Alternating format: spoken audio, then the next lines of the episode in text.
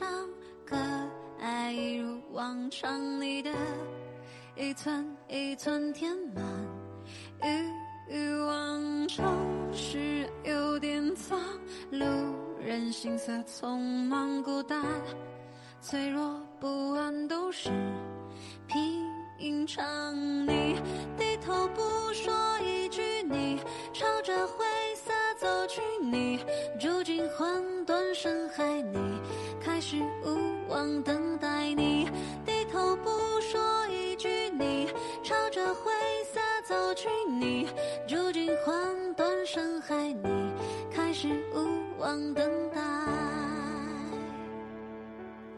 Hello，大家好，欢迎收听野猫集会 （Wildcats Gathering）。我是从来没有经历过爱好工作二合一的多罗西。嗯，大家好，我是尝试努力结合兴趣和工作的 George。Hello，大家好，我是如果不做自己喜欢做的事就做不下去的安迪。呃，今天很高兴又请到了两位全新的嘉宾，然后我们又都是美国西北大学的学生，然后我们分别是三个不同的专业。我就是最偏应用、最不学术的 marketing 专业，然后 George 是啊，我其实也是偏应用，然后不学术的哦 analytics。但我觉得你们已经比我们要学术一点了。半斤八两。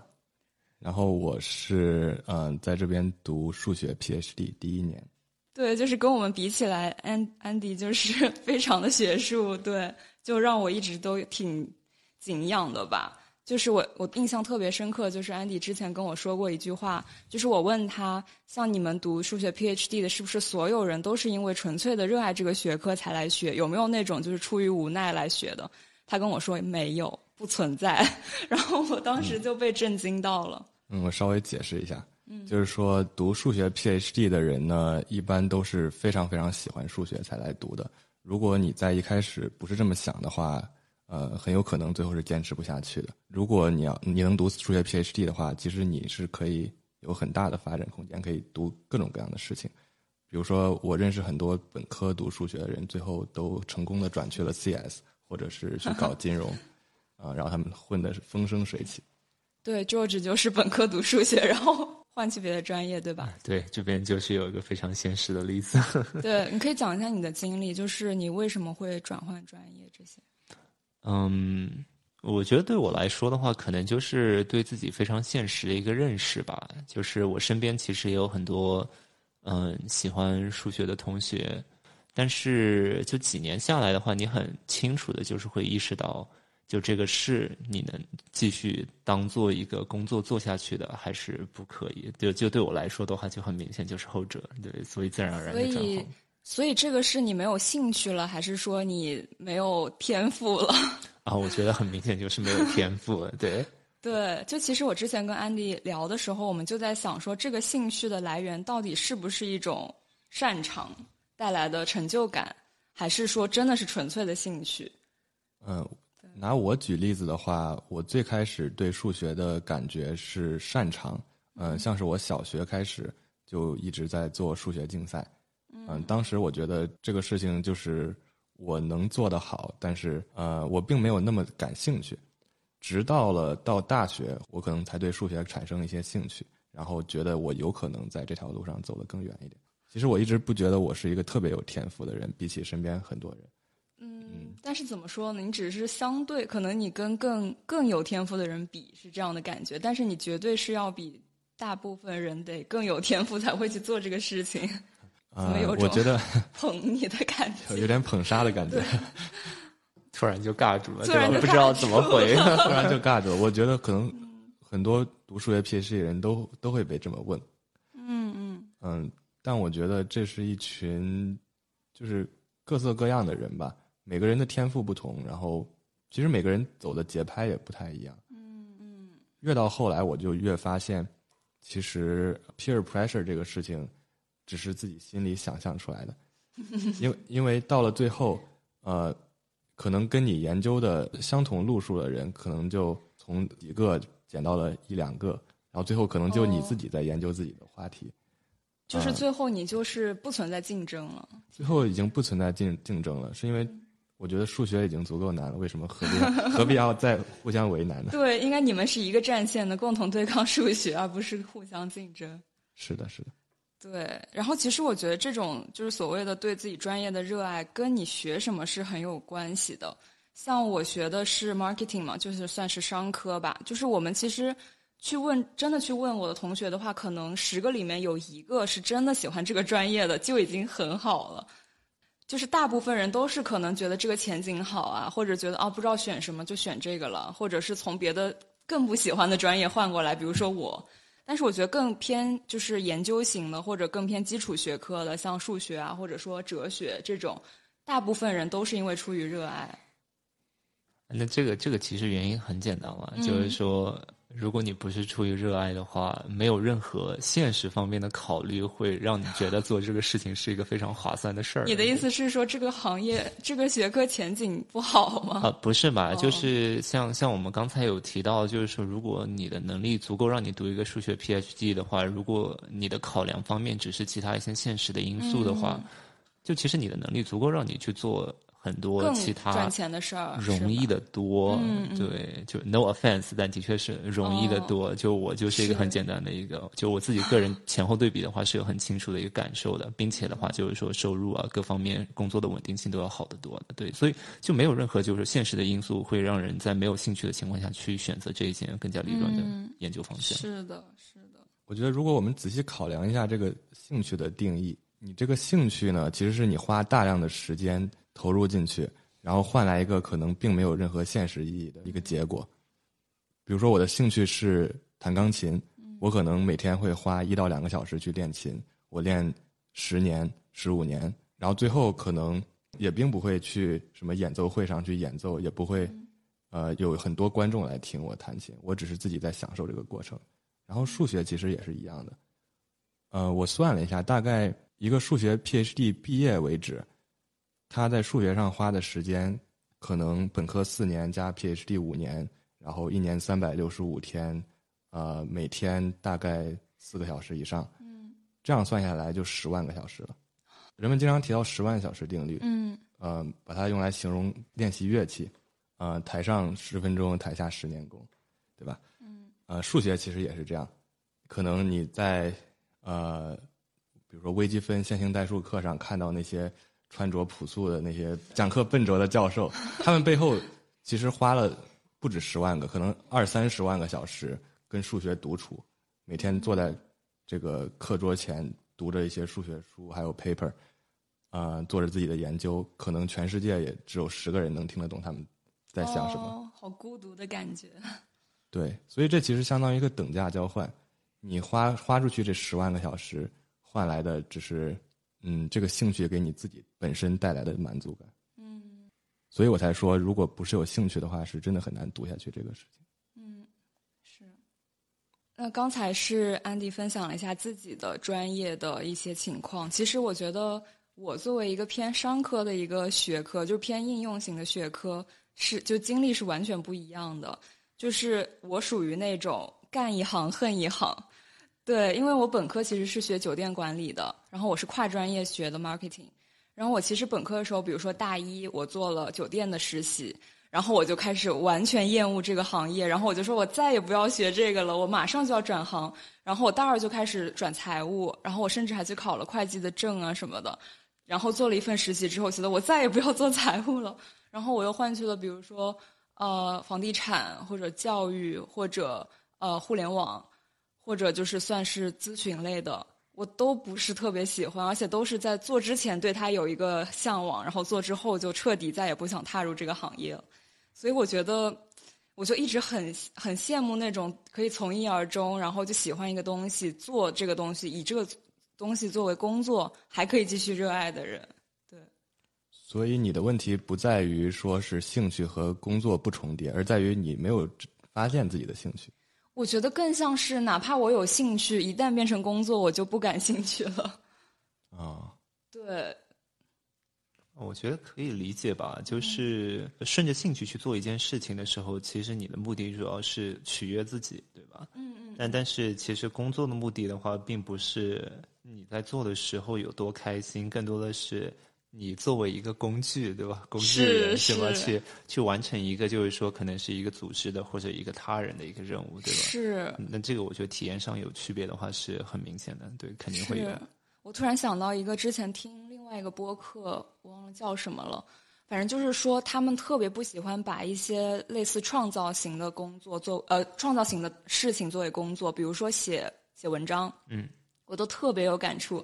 因为 marketing 当中有一个比较重要的岗位就是 content marketing，就是比如说写一些文案啊，或者设计一些那种文章之类的标题之类的。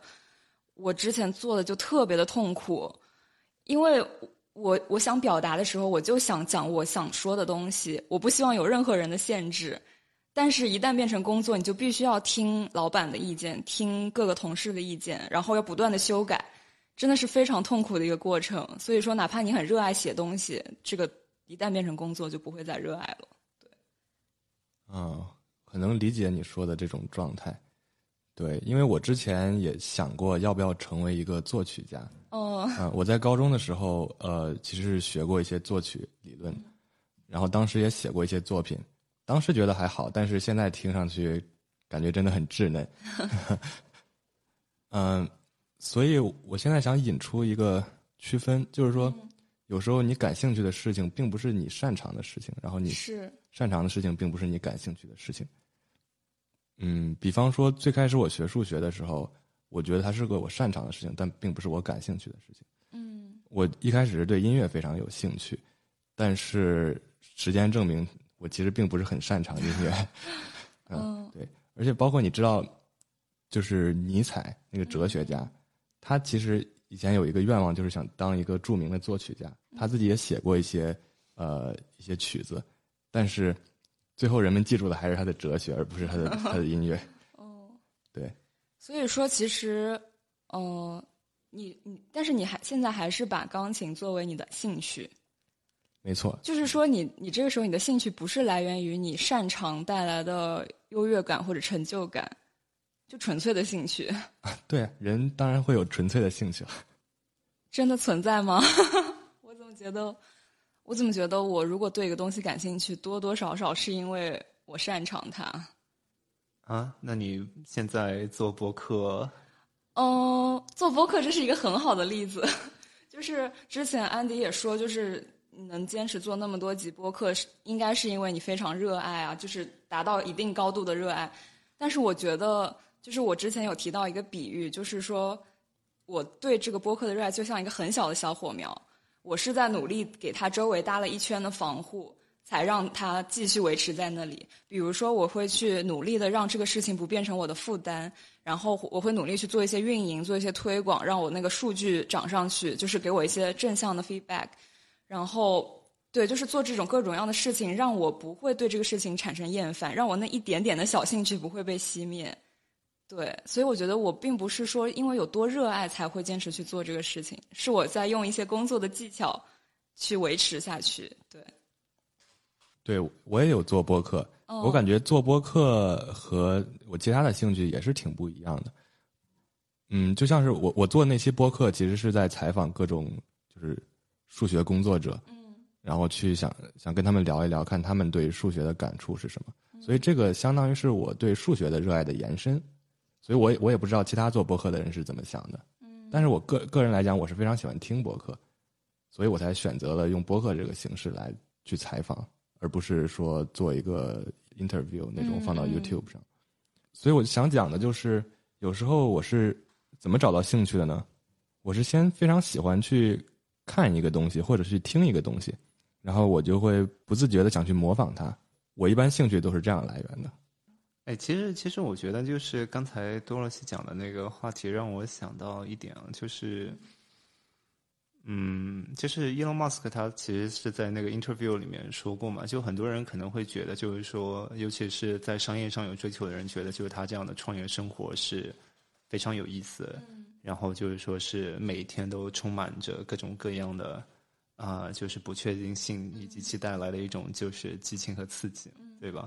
就是说，可能大家都会觉得这是一种非常理想的一种就是商业领袖的一个生活吧。但是，但其实他自己在回答 interview 的时候，他就说，其实我的每一天其实都充满了痛苦，就是说和挣扎，就是让我坚持走过来的，并不是因为这个事情它本身有多 enjoyable，而是就是说我忍耐这个苦痛的能力有多强。就是说，you have，在就他的原话就是说是 you have a very，you need to have a very high threshold for pain。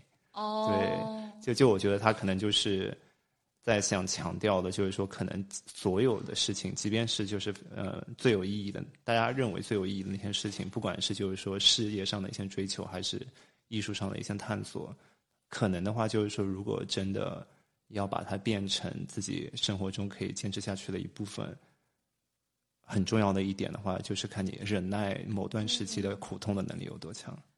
这个我觉得我是能共情的，对，就是确实，哪怕你有足够的热爱，我觉得你都需要去筑一个防风墙，让它这个火苗不要熄灭。对，嗯，这样我就理解你这个防风墙的例子了。对，我很多时候生活中的热爱都是很小的火苗，我可能没有像安迪这种，就是有一个非常热爱，可以作为我生活的全部的这样支撑我生活全部的这样一个大火苗，所以我都是一个一个的小火苗，可能可以给给我带来小小的喜悦。所以我就要去努力的让他们不要熄灭，对。嗯，但是这些火苗，你会不会想到它某一天会变成一个大火苗？嗯，好像真的不存在这么大的热爱耶。我觉得很多人，大部分人一辈子可能都很少有遇到那么热爱的东西，对，更不要说那种很幸运的能把这些热爱的东西变成工作的人了，就很少很少。我可能从小到大就。遇到可能不超过三个人吧，是这样的。对，你就是其中之一。听上去好荣幸啊！对对对。嗯，可能由于环境不同吧。嗯。嗯，就我身边认识的读数学 PhD 的朋友，他们应该都是像我这样子，呃，非常非常热爱数学才选择了这条路。嗯。对，包括一些其他学科，比如说哲学啊，甚至艺术啊，呃，音乐啊，他们可能。读下来的原因都是因为他们非常热爱这件事情。嗯嗯，我突然想到，就是我之前做伊丽莎漫谈是有做过采访不同专业的人嘛，然后就是第一期采访的是法学的，然后当时他就是说，嗯，他说他真的相信自己在学一个能让社会变得更好的学科，我当时就非常的就是有又震惊又羡慕吧，就是觉得。我好像真的没有很相信我在学的东西，或者我未来要做的工作是能让社会变得更好。甚至我有时候会觉得，它让这个世界变得更糟了。啊，你说 marketing？marketing 对，就是我有时候看一些，比如说化妆品的广告，我觉得它让它给人制造了很多的焦虑，让人变得更不幸、更不幸福。但是就是很矛盾的一个心理，我又要做这个事情，我未来对，所以就。对你学的事情和你相信的事情是分裂的，你不会导致你知行不合一，对吧？就很痛苦。对，就是我，我生活就可能会很痛苦。对，嗯。其实我想提到一点，就是学数学可能也没有外人看来那么光鲜。哦。嗯，就是我经常听到的一个一句形容，就是你们会躲在象牙塔里面。我刚刚也说了这个。对，但但 no no offense，对对，其实这这句话听的挺多的。嗯而且我会有一个感觉，就是我在做的事情，其实对这个社会一点贡献都没有啊。这样说，比如说和社会学相比，或者甚甚至和呃其他的理科，比如说计算机啊，嗯，物理啊，甚至物理都比数学要应用的多。可是我觉得，就是越是基础学科，它造成影响的这个链条就会越长嘛。但是它的它的作用是那种基础性的呀，是是很大的呀。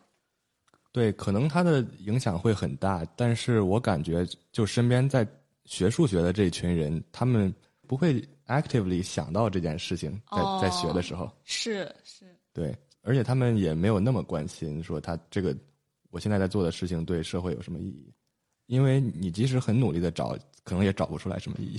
可能古希腊时期就已经开始研究这个二次曲线，嗯，然后这个在牛顿的年代被用来。就是解释天体运行。十六、十七世纪，大家在研究数论的一些知识，到现代被用来作为手机的一些加密或者电电脑的加密系统被广泛应用。然后我们现在已经很难想象，如果没有这个现代生活会怎么样。但是你想，就十六世纪的时候，怎么可能会有人想到手机这种东西？是对，就不是你们研究者或在研究这件话题的时候会去考虑的一个东西，对吧？没错，对，就是这个链条过于长了。但是就是可能因为我之前看《三体》的时候，就是他说，就是一旦这种基础学科的突破被封锁了，就整个人类就文明就进入倒计时了，你们就不会再往前走了。所以我一直对基础学科就是觉得是非常至关重要的这种。数学的问题可能就是它和时代的联系比较少，并且哦。没有什么太多 feedback，、而且它和社会的联系可能也并没有那么大。嗯。我想这可能也是当时为什么我做 podcast 的一个初衷，嗯嗯。就是我想通过其他的方式去让大家，就是大众认识到数学是个什么样的学科，哦。然后整个数学工作者，呃，并不是像有有些 stereotype 里讲的，哦就是不问世事，然后 就只对数学感兴趣，然后嗯也没有什么其他的爱好，不善言谈，对，活在象牙塔里，不对社会关心，对，这都是常听的一些描述。是，但是我之前说数学是象牙塔，其实我是一种羡慕，就是我觉得这是一种就是 blessing，就是是一种幸运，就是你可以有这么一个机会去隔绝掉外界那种各种信息、各种东西，因为我一直学的都是比较偏呃工作就业项的那种学科嘛，就等于我可能大一刚进去就教你怎么写简历、怎么投简历、怎么找工作、怎么怎么面试，大一吗？对，大一就开始了。就是我，包括到现在，我所有的课也都是就业导向的，就是你所有你选课必须要考虑你的 career goal，然后才去选你要学的课，就是整个就非常的功利，然后你必须要跟时代紧紧的联系在一起，你必须要一直去看现在什么公司有什么动向，什么行业有什么动向，市场有什么变化。就我其实非常希望有一个机会可以关起门来看网络上的东西，有种这种从现实的这种混乱中剥离出来的对，就是 step back 那种感觉。听你的描述，你就像是跟着时代的步伐，跟着时代的节拍在走。是是，就是包括我就想到我之前在互联网公司有工作过嘛，互联网公司就是它的节奏非常的快，你必须要耳朵打开，你必须要随时随地听到最新最啊最新的动态、最新的各种消息，然后我就其实有时候觉得很累。就是可能大家在聊一个东西，我还没有 get 到，我还没有去了解过这个信息，我就会突然觉得我不想去了解。对，就感觉好像这不是一个非常自然的，会让人感觉到就是一种内心深处的一个满足的一种生活方式，对吧？是是是，就其实我们假如说，呃，回过头去看，可能就是看几个世纪前，对吧？就看那个就是那些没有任何生存压力的一些贵族，对吧？嗯，就是说他们会做的一些事情，就他们一般来说会有人研究数学，对吧？然后会有人去研究一些就是很多的基础学科，其实都会有人研究。就就我觉得，其实这其实某种方面，它就是说明了这些活动可以的确是给你带来就是更加深层次的一个满足。所以你觉得这个现代社会中，工作和兴趣分离开来，其实才是一个不自然的现象。而古代的话，可能这个就更容易实现一点。啊、我觉得其实一直都是这样吧。只要你是，只要你不是那个怎么说呢？只要你不是那个实力阶级的话，其实我觉得你一直都是很难，就是说是太不考虑生存压力去只考虑兴趣的。就是古代也是这样，现在也是这样。对，是，对，其实昨天我们有聊到一个，就是，呃，说这个情况到底是中国特有的，或者说现代特有的，还是说是一直以来，然后不区分国内外的？嗯，我可以给你举一个很简单的一个例子，就是我其实有一个朋友，对吧？因为我其实那个学社科的朋友会比较多一点。然后有一个女生的话，她可能是在很好的大学，对吧？读了那个博士啊，可能是这个，比如说社会学这个领域，就是说最好最好的学校。那么其实读博士的人的话，他是压力还是会很大。就其实你就是我们知道的，研究这个东西和拿教职，对吧？这是又是 完全不同的两回事情。但是就是因为那个女生她本身的话，是因为家庭可以给她支撑很多，所以她就是完全不需要思考这个问题。她就是觉得可能毕业以后去博物馆啊，哦对，就是当一个就是小的 officer，他就很开心、哦很满足。对，但，我觉得就其实就是现实的这个压力，其实还是就是非常难以回避的一个问题。毕竟我们都还是生活在这个社会中，有一些问题还是要面对的。对你说的这个，就让我想到一句话，就是穷读理，富读文，就是只有有经济实力的人才会去读那种啊诗词歌赋啊啥的。那对对对，我觉得是这样子的。需要一定经济来支撑。关于工作选择这个事情，就是其实我觉得我一直以来都很没有办法逃避掉那种对所谓的呃精英阶层或者说就是最高薪的那一类工作的那种追求。就有时候甚至都不是说我在追求这个钱。我是在追求我比别人都强，这个点。就比如说咨询公司，就是一个很好的例子。就是我之前有看一本书嘛，叫《优秀的绵羊》，它就是主要是分析美国整个教育体系那个。对，你们都有了解过对吧？就它里面就有提到说，很多名校毕业的学生，他去选择咨询作为工作，仅仅是因为我能做。就是咨询设置了这个门槛，我只只要这几个最优秀的大学的学生。然后这些学生就会觉得，我如果不去做这些工作的话，我这个文凭就浪费了。对，有时候被这样一种就是很莫名其妙的逻辑驱使着，就会让你非常想要进去。对，就是我哪怕我能够理解这个逻辑是一个悖论，但是我还是会忍不住，就是没有办法去逃离它这个。很能理解，身边有很多很多这样子的例子，包括之前本科很多读数学的朋友们，他们可能本身很有实力。感觉可以在数学这条路走很远，但最后都改行了。嗯，对。刚才多罗西提到了《三体》这本书，然后我想讲的是《三体》的一个前传，叫《球状闪电》。嗯。然后其实里面描写了一个非常非常理想化的故事。我我是很小的时候读的，当时对我产生了非常大的影响。可能，嗯，这也间接的影响了我之后的很多选择。嗯。我记得很印象很深刻，里面有一句话叫做。嗯，美妙人生的关键在于你能迷上什么东西。嗯，然后这个东西呢，并不一定非得是特别高大上的，像什么数学啊、哲学问题。嗯，它可以很简单，比如说钱，并不是说钱很 简单，但是就是是一个很具体的东西。嗯，然后如果你投入一生，嗯，就专心的想要赚钱。然后到死的时候，抱着一大堆金币说：“真暖和。”那其实也是过了非常美妙的一生嘛，是对吧？理想主义者和现实主义者都觉得对方很不幸，但是他们都很幸运。是这句话说的挺好。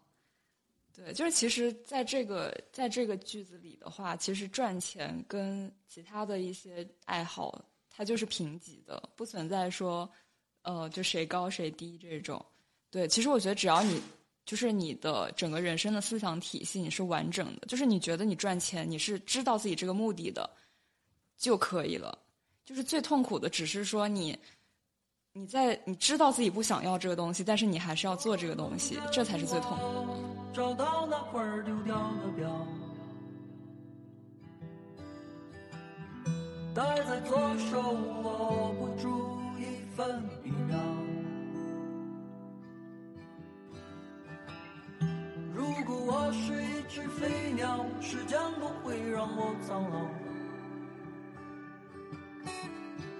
被叫做青春的，才知道被浪费掉。但但但其实还有一个，就是还是说回来，就是一个非常现实的一个原因嘛。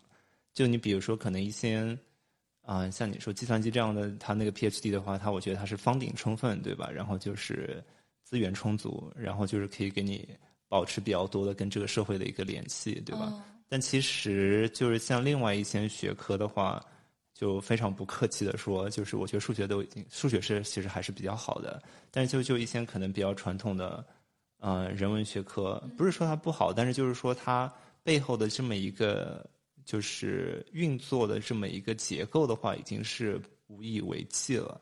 它本身就已经开始变得像一个庞氏骗局，就是 你的博士生毕业，就是说。它没有出处，这个是实话。确实，因为它唯一的出处就是学界。但是你看，这个就是它的，但是它这个学界已经完全变成一个就是封闭 pyramid scheme 哦，对对，就一个教授会带这么多学生，但是岗位还是只有就是你的老师那么一个。对，他其实就是没有出路的。然后就是导致的话，就是说，其实很多人的话，在最后意识到，就是终终于认识到自己这个就是没有出路的一个现实的时候，自然就是会，嗯，就是感觉到非常抑郁。对，是是是。对我觉得这件事情一开始就要想清楚。像是我现在其实就已经明白，嗯，最后能找到教职的人，可能只是读数学 PhD 的百分之三到五，就很残酷，就很残酷。对我们这一届可能就没有一个人可以找到教职，这都是很常发生的事情。对，嗯，所以我一开始其实就做好了这个心理准备了。那你就之后有什么打算吗？还是说还没有想到那一步？我是觉得这五年来说，对对我来说算一种体验吧。哦，我我这个人其实是快乐阈值非常低的。我觉得我去做 做什么行业，我都会很满足。你让我去星巴克打个工，我可能 挣挣个这个够自己生活的钱了，也也也就满足了。是是，我觉得我这可以理解，因为其实，嗯、就是会很多愿意读 PhD 的人来说的话，PhD 的这个过程，它其实不是虽然是一个修炼，对吧？它其实更多也是一个体验，对吧？这个过程本身就是可以让自己非常快乐的。contemplating god under the chemtrails over the country club. 其实最开始我们想在想主题的时候最开始是讲了那个人格就是性格十六型人格。然后我就讲到了我之前讲的一期节目就是 type ab 人格。然后 andy 听完之后就说他觉得他是 type b 然后我就非常的惊讶我觉得像这种自我驱动力很强的就是需要就是驱动是去做研究的人，不应该是妥妥的 Type A 吗？你然后就能跟我要不补一下讲一下背景吗？A B 的区别？哦，对，就 Type A 就是那种，嗯、自律，嗯然后，就其实最主要的就是自律吧，就是自我驱动，然后很容易得心脏病，就是因为精神压力会比较大，给自己施压。然后 Type B 就是比较比较随意，比较乐呵呵的，傻乐傻乐的 这种。简单来说就是这样吧。OK OK，可以拿《老友记》中的人对物举，例《老友。记》就是很好的例子嘛。Monica 就是 Type A，然后对，然后如果你们看过《摩登家庭》的话，里面的 Monica 呃那个 Claire 就是 Type A，然后她老公 Phil 就是 Type B。对，然后就会经常有一些很搞笑的事情发生，然后但是他们又可以互相弥补对方的缺点，比如说可以 Claire 可以让家里不会太乱套，但是 Phil 又会让家里就是多一些欢乐这种感觉。呃你是想说就是可能你是属于哪一种类型的人？对对，就是我的话，我觉得我是比较偏 Type B 的，嗯嗯嗯就是在很多事情上可能没那么自律，然后我会，但是很多事情又会比较的乐观一点，对，但也是相对来说啦，对，据我观察，我觉得身边的 PhD 中 Type A、Type B 都有，嗯嗯嗯，是吗还挺多的。对，Type A 的人可能就是对待这个学习非常兢兢业业，然后嗯呃，他们一定要把这个东西给搞懂，然后嗯呃，要搞得这个怎么说水滴石穿的。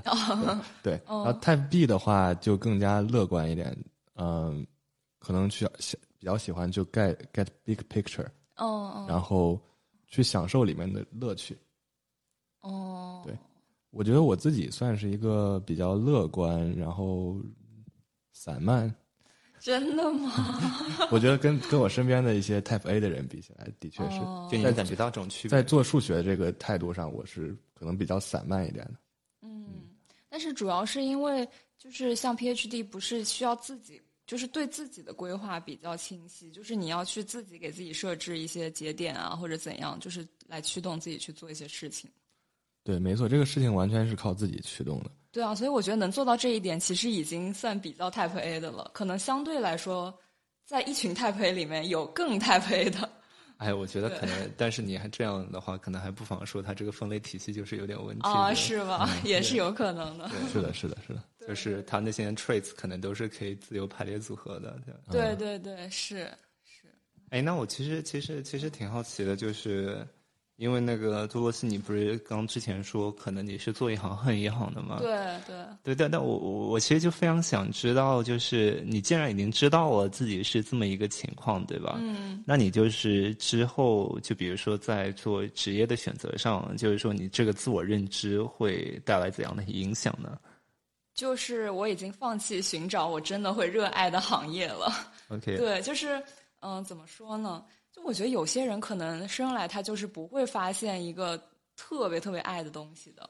我觉得我就属于那种人，但是呢，我可以去找，比如说舒服的工作，或者高薪的工作，或者说周围人跟我合得来的工作。对这些因素，就是那种场外因素吧，也可以让我过得很开心。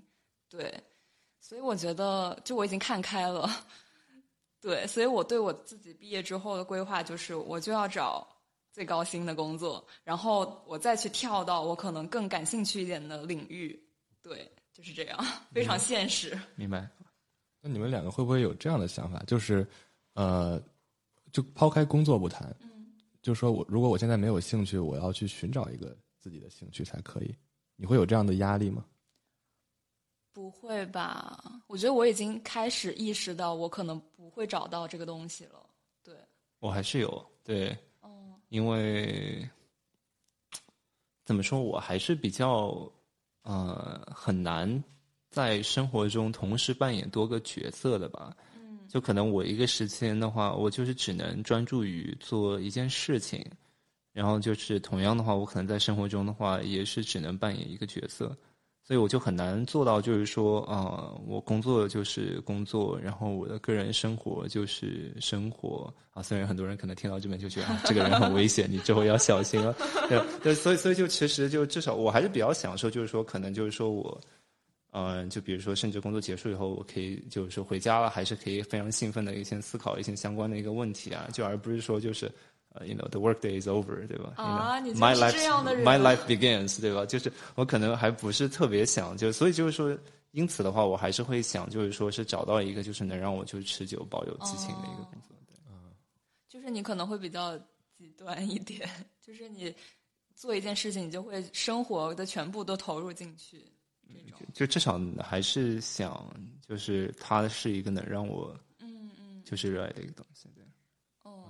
我觉得我就不是，我非常注重捍卫自己的生活。我觉得我们现在讨论的还是有些抽象。哦，是吗？对，就比如说这个话题的话，呃，我在脑海中想到的一个例子其实是读书。嗯我觉得读书是一个所有人都可以培养的兴趣。嗯嗯我觉得每个人都有可能性去爱上读书，而且呃，我相信每个人读到一定数量、一定种类的书之后，都会爱上读书这件事情哦的。哦，我觉得这个例子很好，哎，就是呃，我就是属于那种对读书就是怎么说很复杂的感情吧，就是我会想读，但是真的让我每天花很多时间读，我又会觉得厌烦的这种人。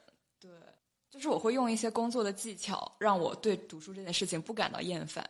就是比如说，我之前会给自己定一些量，就比如说我今年要读到二十本书，然后那我平均到每个月要读多少，然后那我每天大概要读多少，然后我会这样子给自己 push 一下，让我自己有一定的量的累积，然后就会给我带来成就感。比如说我坚持了六个月，然后回头看一下，啊，读了十二本书，然后 right on track，然后就觉得啊，那我就能够达到我的年度目标，然后这样一种感觉就会让我对读书更保持激情。对，我觉得这个是你把读书都当成一种工作来做。对，我觉得我经常会这样，比如说播客也是，播客最开始我也会给自己定目标，说我每我要周更，然后我就会真的很努力的去践行这个我的工作进度。对，哎但你就没有一些就是你单纯就是想做的事情吗？就是不需要这种指标 KPI，然后给自己带来满足。呃，除非是那种就是纯粹的娱乐吧，不过你喜欢看剧对吧？看剧对，这为什么不算一种爱好这？种我觉得算把我我会把它划在纯粹的消遣当中。啊、对，我不会把它放在所谓的爱好上。是，就可能爱好它本身还是需要有一种自我提升的这种对啊为什么看剧不能自我提升呢？我觉得嗯，可能大家社会社会上认为，你你的朋友们都认为看剧它不能提升，所以你也这么认为。哎，为什么呢？为什么为什么看剧和读书的本质区别在什么地方？就我不觉得有一个绝对的一个区别啊，就是有些剧的话可能会更难懂，对吧？甚至哦，对，对，我举举个举个例子，你觉得就是啊，吃好吃的算一个爱好吗？我觉得吃好吃的不能算，但做好吃的可以算。对，啊有这种感觉。啊！但我见过很多以吃好吃的作为爱好的人呀。哦，可能我觉得哦，我知道了，它区分就在于你有没有在它上面投入足够的精力，就是投入付出一些努力。比如说，我如果吃好吃的，我是专门比如说飞去一些城市吃它最有名的餐厅，我去预约，我去或者花很多钱去吃到最好的那些东西，这个时候你就可以称为一个爱好了。如果你的吃好吃的只是啊、我闲着没事喜欢一直吃东西，那我觉得就只是消遣，甚至是一种 guilty pleasure。我觉得有钱能搞定的都不能算爱好。这样吗？对。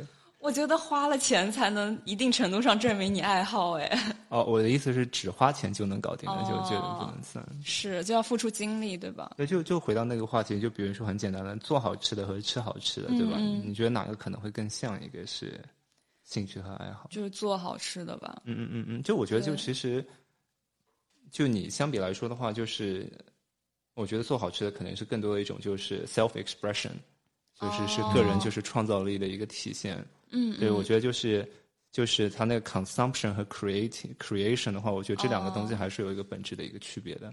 对，而且我觉得就是创造本身的话，可能就是会更接近于一点。嗯，但我在我看来，这两个其实并没有太大的区别。嗯就像是你读书还有写书，这两个都是很 valid 的爱好，对吧？嗯嗯嗯嗯，为什么吃东吃好吃的和做好吃的就要区分的这么清楚？嗯，因为我觉得读书的话，它更加是一个就是你需要投入大量的一个 effort。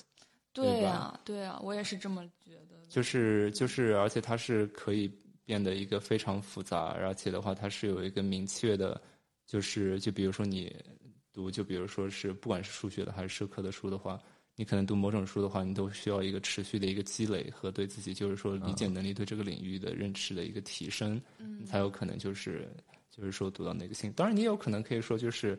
我觉得说这可能就是也单纯是因为我不是一个吃货，对吧？可能大家会觉得就是 你要体会到某某一道菜的一个精妙，对吧？你可能就是要对这个菜系有非常熟悉的。哦，对，but but anyway, I I just kind of feel like 就是我我个人感觉的话，如果一个东西不是能让你就是在传统的一些，就是比如说能能不能让你获得就是说什么英女王勋章的，对吧？就是说，哦，对我觉得它这就这些活动之间的话，它就是在那个本质上还是会有一些区别的，对。对我是这么想，就是嗯，在生活中有时候会看到一些人，就是他们非常喜欢吃，或者说像你介绍的时候，就是说自己非常喜欢吃，但他也并不是去吃很贵的东西。嗯嗯嗯，我就可以从这些人身上看到他对生活的热情。嗯嗯嗯。哦，就是有些人他会他会说，嗯，我对这个没有兴趣，嗯我对这个也没有兴趣，然后你会根本就不知道跟他聊什么，嗯啊嗯嗯，哦，明哦白然后呢意思感觉吃只是一个生活的反应的一面吧。嗯。嗯对，而且我又想到一个所谓的判断标准，嗯。就是我把一个当做爱好的东西，呃，我的一个爱好是可以和坐在对面的人聊一整个下午的。啊我打开话匣子，我可以聊一整个下午。那你能跟对面的人时常时常的聊数学吗？假如说对方听不懂的话，听不懂的话，我也觉得他可很愿意聊。以啊，他之前就跟我讲过。我我我其实是挺愿意做这种事情。啊，是，我觉得对。之前就是我记得，就是你跟我讲那个费马大定理的时候，就是你非常有热情的在讲，对，就是能感受到那种热情。但是其实我已经有点 lost 掉了。嗯，我懂，就其实那种就是能向外辐射的一种热爱。对吧对，但是那种热爱真的能感受到。对，我觉得你这个对爱好的定义很有点道理。哎，这我觉得挺有意思，的。可能比我们那种划分更本质一点，嗯更纯粹一点。对，对，举个例子，就是我讲数学，我可以，呃，向对方输连续输出很长很长的时间。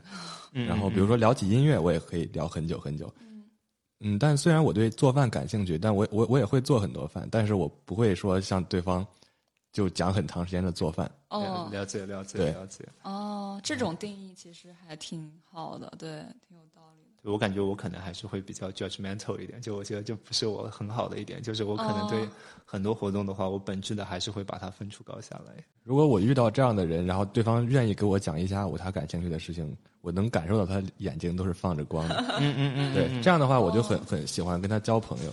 我明白，我明白你意思。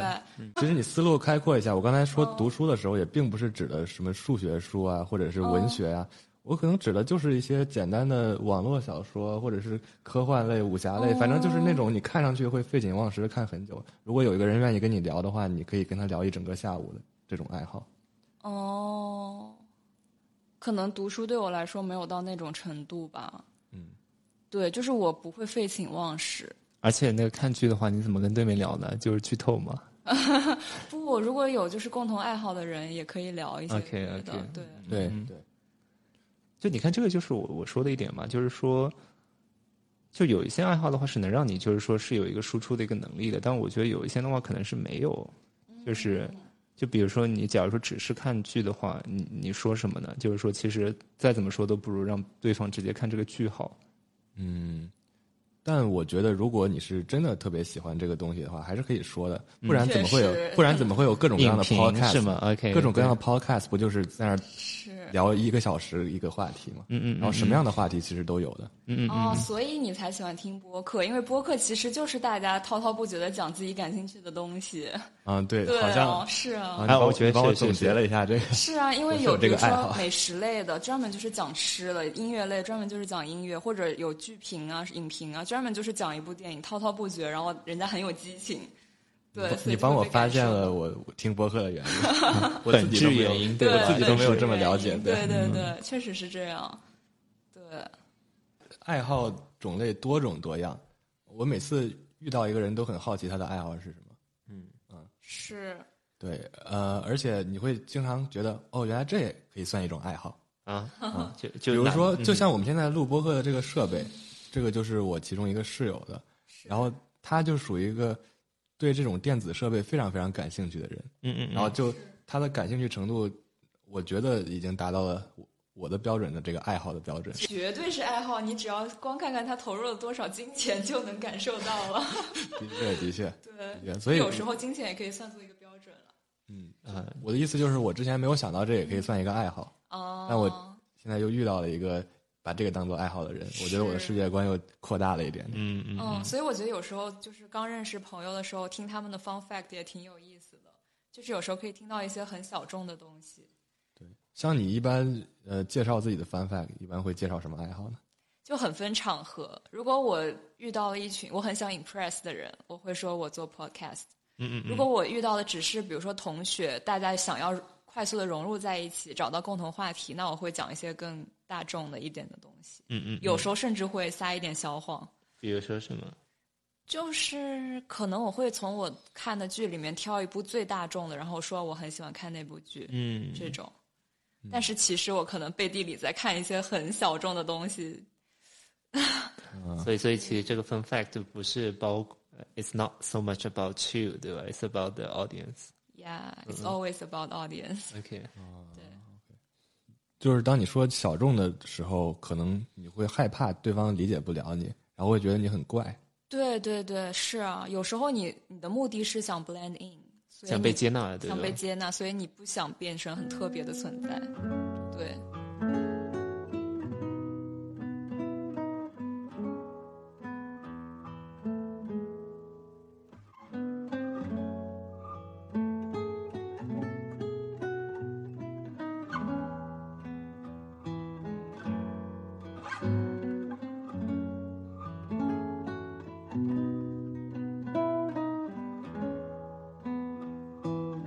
说到内向外向，我还挺想聊一聊的，就是，对，因为我小时候我一直觉得自己是一个内向的人，然后我就一直觉得这个社会其实有一点，有一点，呃，叫政治正确吗？就是说，外向的人才是会成功的人，嗯嗯嗯嗯特别是在美国这边嘛，我觉得更是这样，就是他们觉得外向的、敢发言的才是能成为 leader 的这种人，所以我一直觉得很不合理，就是凭什么就是只有敢冒头的人，或者说敢 social 的人才能成功呢？就我一直觉得很不公平，这个社会的机制。对，其实敢 social 不敢 social 和你内向外向是可以区分开的。对，怎么又区分开？这些领导者他们本身可能是内向的人，只不过他们之所以看上看上去外向，是因为他们必须得做成这样。嗯，一种刻意的表演。比如说比尔盖茨，嗯，对，比尔盖茨、就是，比尔盖茨其实是一个挺内向的人。是是是，对，这个是我们之前我大我大我本科的时候有上过一节课，就什么 leadership 相关的吧。老师用的例子就是，老师就探讨一个问题，就是内向人能不能成为 leader，用的例子就是比尔盖茨。但是怎么说呢？我还是觉得，就这是一个不自然的过程啊，就是他需要耗费很多精力去做这个事情。对，但是但是我觉得有一点你可能要分开的，就是说是就你提到这一点，它只是一个社会的一个成见，对吧？还是说他就是说真的是这样的？就是说那个性格跟 leadership position 的话，它有一个本质上的一个冲突，但其实它很多时候它都只是一个成见了。对，就是我觉得这个就是已经形成一个机制了，嗯嗯嗯，就是呃敢敢提要求的人能有糖吃，就是这种感觉，就是已经变成一个机制了，就大家默认这样的人才是好的。哦，我懂你意思，我懂你意思。对对对，它这个 stereotype 的话，它本身就是会影响人们的一些价值判断嘛。对对对，就其实我以前一直觉得挺不公平的，为什么是这样？嗯嗯嗯嗯嗯，就是性格其实有时候很难改变啊。那我为了要迎合这些东西，我要强行让自己变外向，就很不公平。但也不只是 leader 这一种职业是适合是是所谓的成功，哦，内向人有有适合内向人的呃专那个职业，比如说像研究工作，嗯嗯嗯，我觉得研究工作就是很适合内向人在做。而且其实有一哦些书，它有一些作者，就甚至就是业界比较成功的一些人，他们其实也有过这些困惑，就是说在他们就是在职业刚开始的时候，所以其实就是有很多人就是结合自己的经历写了书，他甚至就是说是，呃，在讲就是说这种。如果就是说内向这种性格，它不一定是你的一个累赘，它可能是你的一个优势。嗯这方面书嗯还挺多的，就挺有是是有挺有名的，挺有名的一本书叫《Quiet》，对，哦，对对，就是但是就这一类的书，我感觉还是挺多的。对，嗯就比如说他会可能会强调，就是说是，嗯、你内向的人的话，你在做领导的时候，你可以更加，你一般来说你的共情能力会更强，对吧？对对，就你可以更好的就体察到，就是说下属的一些情绪啊，更加能就是说感受到他们的一些就是真实的一个需求和内心的一些想法啊，对，就 make you a better communicator，对吧？就是经常在台上巴拉巴拉说不停停不下来的，你可能会跟他就沟通的时候，你会觉得这个这人到底有没有在听我说话，对吧？哦，对吧？甚至就是说他是对他他他怎么他 I I feel like he doesn't care about me，对吧？这其实都是、嗯嗯都是非常常见的，就是其实就是内向的人的话，他是有一些优势的。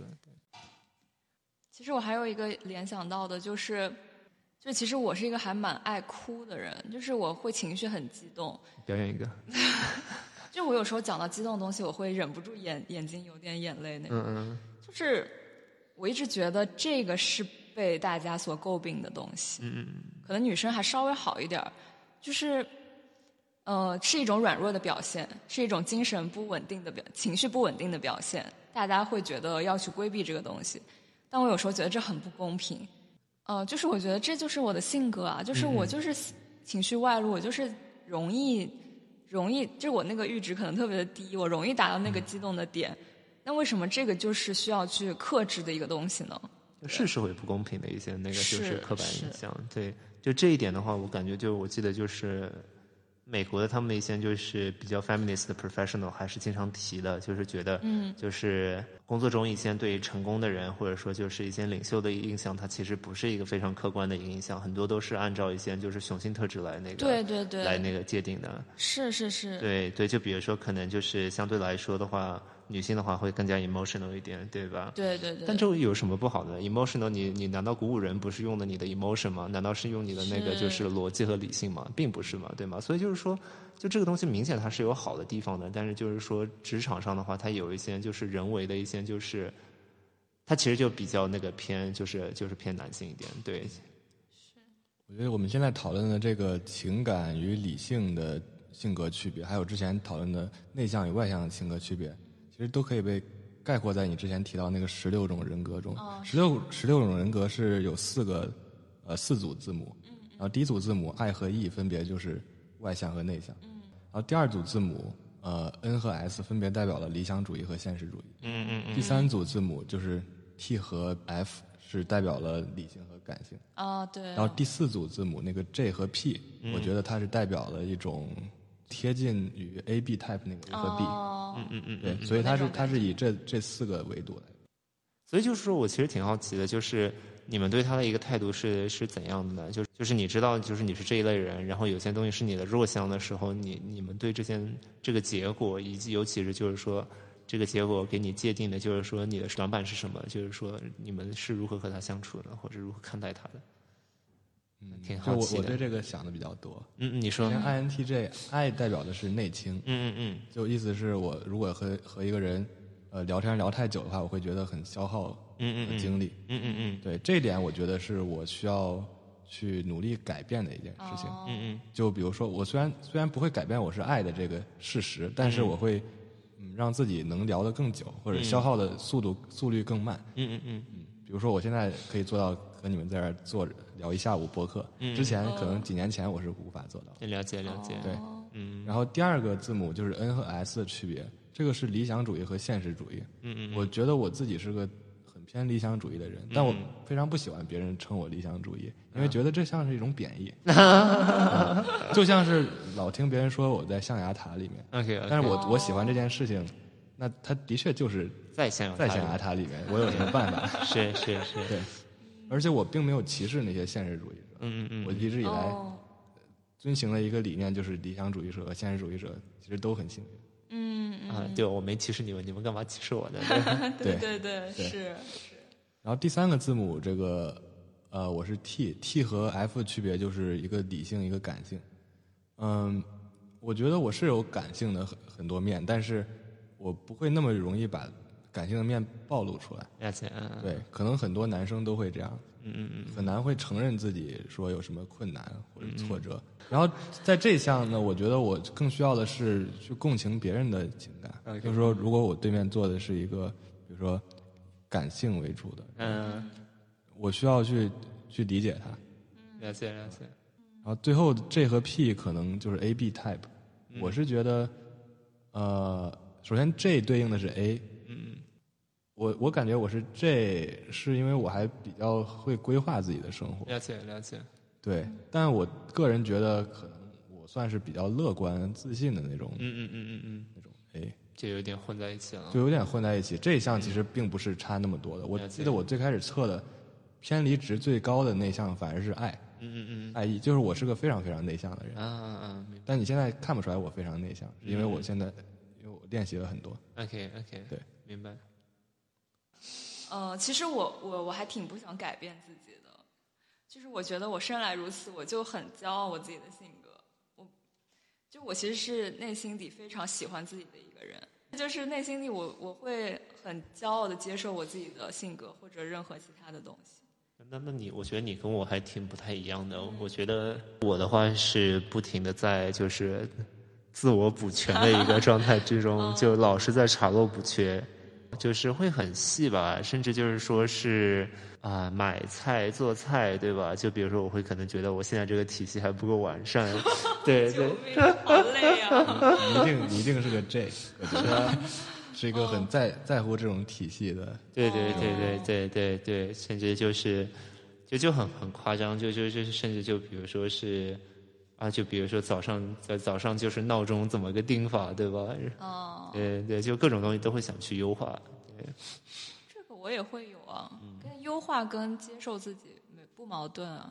啊，那比如说有一方面，那我可能会觉得就是可能我共情能力还不够强啊之类的这种，对对，就是我可能会觉得我想更好的体察别人的一个情绪啊之类的，哦，对，那其实就是可能对自自己的现状不是特别满意吧，对。比如说有一个人在你面前哭的话，你会不会很不知所措？啊你别说，我来美国之前刚碰到过呢，对，但我觉得倒还好，对。虽然虽然我觉得我我不是会特别自然的，就是知道怎么做，但是我会，就我觉得我至少现在还是能努力的进入到感受他情绪的一个状态中去，我觉得是会好一点。我一直以为自己共情能力挺强的，但是如果说有一个人在我面前哭，我也会不知所措。哎，我给你哭一个，你哭一个，我就很不会安慰人。但是我很多时候，我觉得我共情能力强，是因为很多时候我会很能体谅别人的处境。嗯就是可能换做其他人会觉得这就是一个坏人，或者这就是个渣男，或者这这就是个你都碰到什么了？不是，但是我会很能站在他的角度理解他细微的那种处境，就比如说他有什么难处，或者他是基于什么样的心理才做出这样的事情。还要再怎么聊到这儿了？聊？哦，说共情是吧已？经跑的没边了。已经跑的没边了，现在。是。那我们要不结束？OK，收个尾吧，收个尾。想想怎么收尾。要总结一下吗？我们这跑的都没边了，还怎么总结？还怎么收尾啊？对，受不了了。但其实也没有多少人会听完。嗯嗯，对，所以就所以无所谓啊。听到这一刻的人，了这个时候，如果是个 A 型人格的人，他就会非常严谨的收尾；如果是个 B 型人格的人，他就会说 “OK，再见，下期见 那我可能还是有点 A 的吧。唉，so 结束。结束吧。嗯。再见吧您嘞。再见再。见。